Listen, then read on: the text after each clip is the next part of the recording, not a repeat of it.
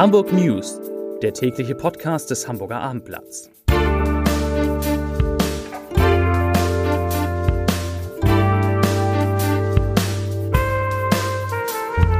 Moin, mein Name ist Lars Heider und heute geht es um die Schulferien, die die einen freiwillig und die anderen eher unfreiwillig verlängern.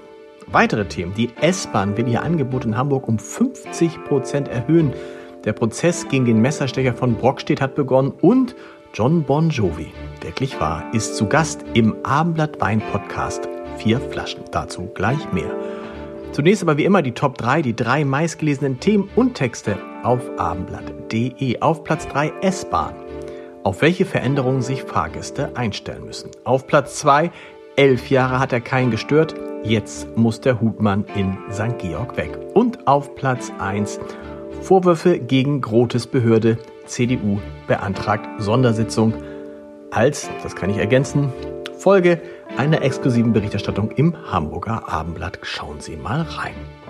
Unter www.abendblatt.de und das waren die Top 3 auf abendblatt.de. In einem schmucklosen Logistikcenter am Rande Itzehoes startete heute der Prozess gegen den Mann, der in einer Regionalbahn von Kiel nach Hamburg in Höhe von Brock steht, wahllos mit einem zuvor gestohlenen Messer auf Fahrgäste eingestochen haben soll. Dabei starben zwei junge Leute, vier weitere Fahrgäste wurden schwer verletzt. Die Anklage vor dem Itzehoer Landgericht lautet auf zweifachen Mord und vierfachen Mordversuch. Bekleidet mit einem grünen Overall, gefesselt an Händen und Füßen, eingerahmt von Wachleuten der mobilen Einsatzgruppe, ließ sich der 34 Jahre alte Ibrahim A., ein staatenloser Palästinenser, mal in schlechtem Deutsch, mal simultan übersetzt, zu den Vorwürfen ein und sagte, er sei nicht psychisch krank und zudem auch unschuldig und er behauptete, es gebe keine Beweise und auch keine Zeugen für seine Taten. Nachdem er vor Gericht die Tat bestritt, erzählte sein Anwalt, der Anwalt von Ibrahim A., in einer anschließenden Presserunde von früheren Gesprächen mit seinem Mandanten, die waren im Februar und März, also wenige Wochen nach der Tat. In denen habe sein Mandant noch gesagt, dass ihm das Geschehene schrecklich leid tut. Dieses Geschehene fasst Anklägerin Janina Seifert so zusammen. A habe zwei Menschen, die 17-jährige Anne-Marie und den 19-jährigen Danny, mit einem in einem Kieler Supermarkt gestohlenen Fleischmesser mit 20 Zentimeter langer Klinge ermordet. Sein Motiv Frustbewältigung. Sie kommen aus Aumühle und Wedel, aus Stade und Pinneberg, wollen vom Flughafen in die City oder vom Harburger zum Altonaer Bahnhof. Mehr als 250 Millionen Menschen befördert die S-Bahn pro Jahr nach Hamburg hinein oder kreuz und quer durch die Stadt oder wieder hinaus. Mehr als jedes andere öffentliche Verkehrsmittel innerhalb des HVV.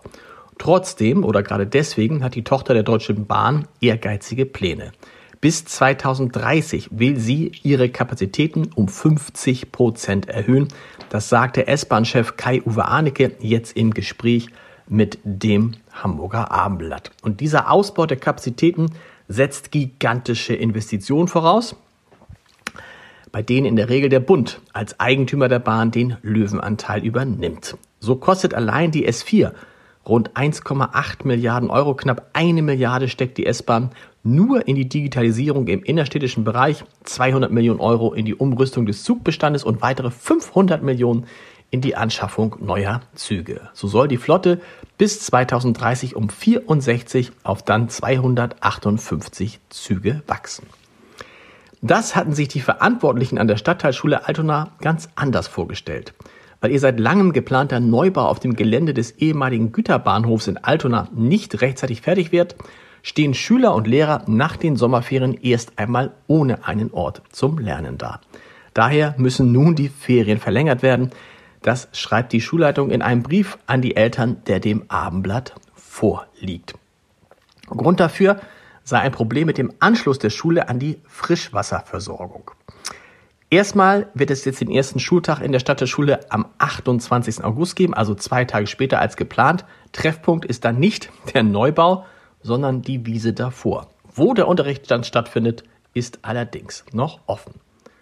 Wo wir gerade bei Ferien sind, ganz wichtiger Hinweis, wenn Eltern ihre Kinder in Hamburg bereits kurz vor Ferienbeginn aus der Schule nehmen, um etwa günstige Flüge oder Unterkünfte zu buchen, kann das sehr schnell teuer werden. Unentschuldigtes Fehlen im Unterricht kann in Hamburg mit einer Geldbuße geahndet werden, wie die Schulbehörde auf Anfrage des Abendblatts bestätigt. Und die fällt nicht zu knapp aus. 250 Euro müssen Eltern dann bezahlen pro Fehltag. Und zwar unabhängig davon, ob in den letzten Tagen vor Ferienbeginn oder den ersten Tagen nach Ferienende geschwänzt wird. Zum Podcast-Tipp an diesem Wochenende. Wir haben es lange geheim gehalten, aber es hat geklappt. Superstar John Bon Jovi, It's My Life, ist heute Abend in unserem Wein-Podcast Vier Flaschen zu hören und zu sehen. Aufgezeichnet wurde der am vergangenen Montag in Hamburg. Und ja, es war ein großer Moment und den sollten Sie auch noch einmal miterleben. Hören Sie unbedingt mal rein unter www.abendblatt.de slash podcast oder sehen Sie sich das Video zum Besuch von John Bon Jovi auf unserem YouTube-Kanal an. Und was haben wir getrunken? Ausschließlich Roséweine, weil John Bon Jovi gesagt hat, er würde Roséweine wie Wasser trinken. Und er hat auch einen eigenen Roséwein herausgebracht, Hampton Water. Das ist ja schon, klingt ja schon nach Wasser. Das lohnt sich auf jeden Fall. Und dann gibt es heute eine neue Folge unseres, unserer Kids Docs, in dem die Kinderärztinnen erklären, wie man sich richtig auf Reisen mit Kindern vorbereitet. Also Sie merken, es geht alles in Richtung Ferien. Ich wünsche Ihnen ein schönes Wochenende. Heute Abend bin ich im Stadtparkkonzert von Revolverheld. Und am Sonntag sind wir hoffentlich alle im Kühlen und trinken ganz viel, denn da wird es über 30 Grad warm in dieser schönen Stadt. Wir hören uns Montag wieder mit den Hamburg News um 17 Uhr. Bis dahin. Tschüss.